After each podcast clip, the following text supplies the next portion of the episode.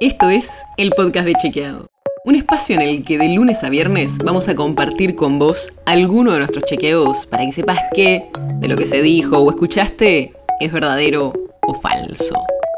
También te vamos a presentar las verificaciones que hacemos de las desinformaciones que andan circulando por ahí y vamos a traerte datos y contexto para entender mejor las noticias.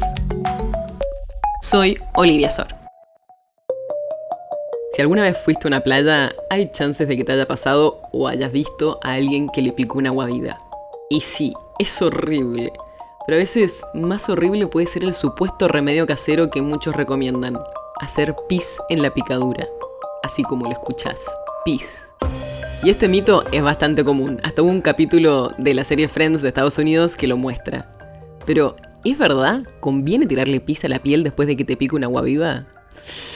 La verdad es que no. Pero sí hay otras cosas que te pueden ayudar.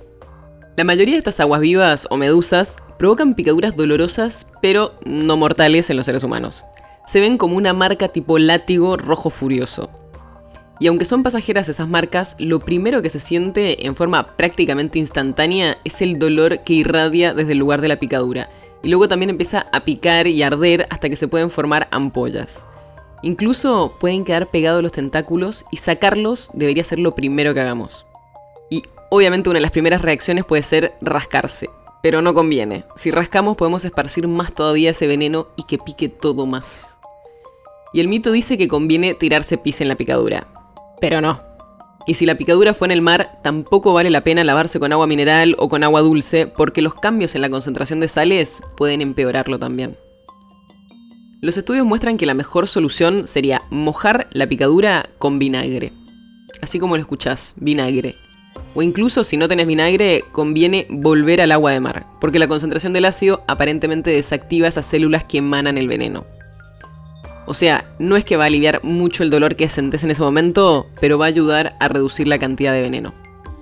Así que ya sabes, si te pica un agua viva, lo mejor es lavar la zona con agua de mar o vinagre y siempre es importante tratar de sacar los tentáculos, ir rápidamente al médico en caso de que notes dificultades para respirar, mareos o cualquier otro síntoma alarmante. Y el pis no hace diferencia, incluso puede empeorar la situación. Así que si tenés ganas de ir al baño, aguantate, que el pis no tiene nada que ver con las aguas vivas.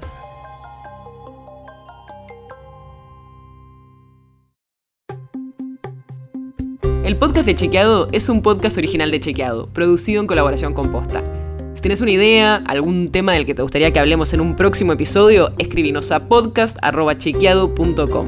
Y si te gustó este episodio, seguinos en Spotify o en tu app de podcast favorita y recomendanos a tus amigos.